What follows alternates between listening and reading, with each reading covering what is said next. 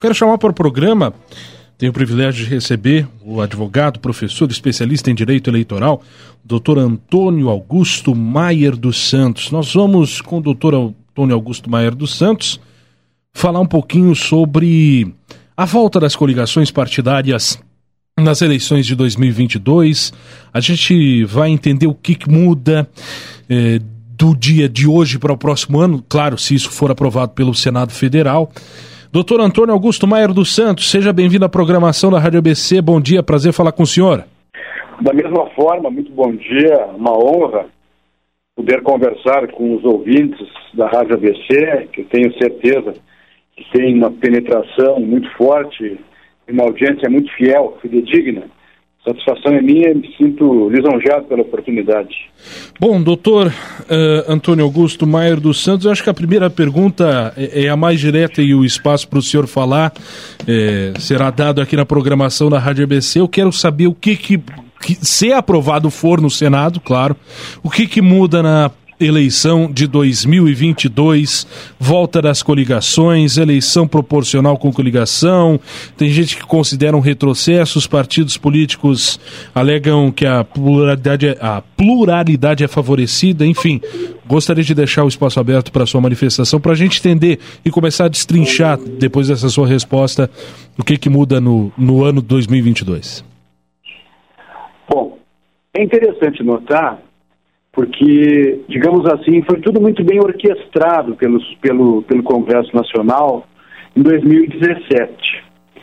Quando houve mais uma alteração na lei eleitoral, que é a Lei 9.504, e o Congresso Nacional estabeleceu que, para o pleito seguinte, que foi aquele ocorrido em 2018, haveria ainda a possibilidade de coligação. Entretanto, Relativamente ao pleito municipal de 2020, que foi o do ano passado, a lei estabeleceu que elas estariam extintas, estariam abolidas. Muito bem. A primeira lição que fica é que o Congresso Nacional, no caso de 2017, Câmara e Senado, legislaram em causa própria, qual fosse. Como o Congresso Nacional vem a cada legislatura amealhando índices cada vez mais diminutos, mais inexpressivos de credibilidade, tentaram salvar a própria pele e manter as cadeiras daqueles partidos em desenvolvimento ou partidos menores, enfim, de modo a assegurar a reeleição de muitos deles. Então, em 2018 foi assim, mas em 2020 não. Como também tenho essa convicção, não é de hoje, já é de muito tempo, e isso me parece que é um fato notório, Basta perceber, o Congresso Nacional, ele utiliza as eleições municipais como uma espécie de laboratório, como uma espécie de cobaia. O que não acontece na eleição municipal é transmudado para projeto de lei da eleição do Congresso. Uhum. O que acontece na eleição municipal e não serve para os deputados, eles modificam no ano para as suas reeleições. Ou seja, é um casuísmo. Então, aqui ainda teve um agravante, aqui ainda teve um agravante. É, primeiro, primeiro, também é importante destacar que, em termos históricos, essa expressão coligação ela foi introduzida no direito brasileiro pela Lei 5682, que era a antiga lei dos partidos políticos, que foi revogada em 1997.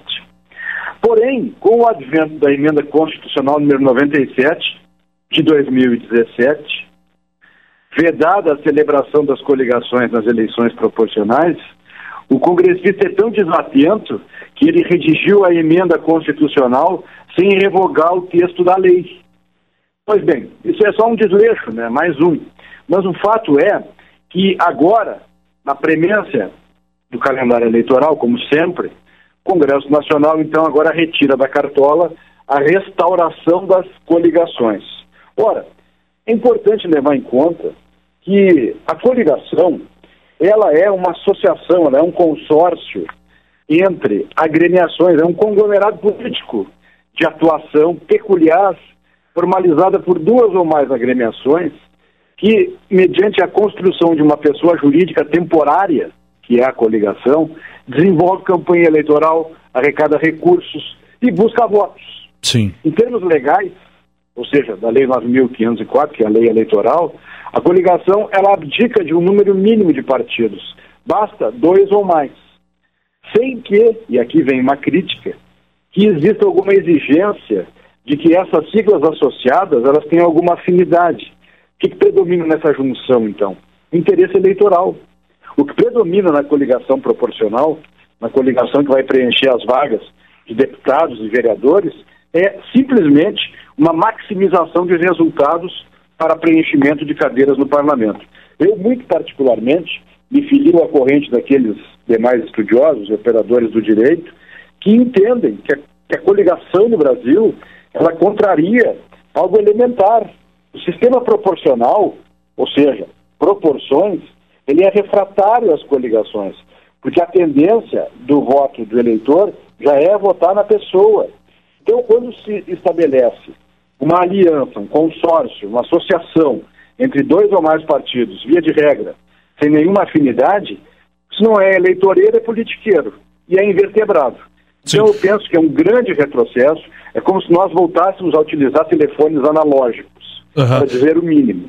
Sim, doutor, ah. uh, doutor Antônio, para a gente entender, seria mais ou menos o seguinte: eu voto no João, mas eu acabo elegendo o José. É, é uma crítica ao modelo que, que, que se dá, é, de que eu voto em um candidato, mas acabo elegendo outro, porque estou votando, enfim, no partido. É mais ou menos isso. Olha, eu diria que é exatamente isso. Uhum. Porque há um agravante nesse cenário todo. Nós temos aqui ainda um agravante na medida que o partido político ele abdica da sua autonomia e juntamente com outros partidos forma uma coligação, ele está prescindindo, abdicando daquilo que ele realmente entende como o seu ponto de vista. Porque Sim. ele vai se associar com um estranho, ele vai se associar com aquele partido que até meses atrás era um adversário, aquele que na eleição anterior resultou em direito de resposta. Ou seja, é nitidamente momentâneo, é casuístico. E tem mais, e é importante que se leve em conta, é importante que se leve em conta. A questão atrelada à coligação, ela ainda resulta numa outra situação que me parece muito grave. É importante destacar isso, é importante destacar isso, que quando há uma coligação, ocorrem situações onde os candidatos com desempenhos muito expressivos nas urnas são preteridos por outros menos votados com amparo nessa tese da proporcionalidade, uhum. que na prática aniquila, esteriliza a igualdade do voto. Então, esse regramento da retomada das coligações, ele fará, por exemplo, como aconteceu aqui no Rio Grande do Sul em 2000, só vou dar os exemplos mais recentes, né? 2010, 14, 18, candidatos muito bem votados ficaram na suplência, enquanto menos votados foram titulares. Eu vou dar um exemplo. Vou dar um exemplo.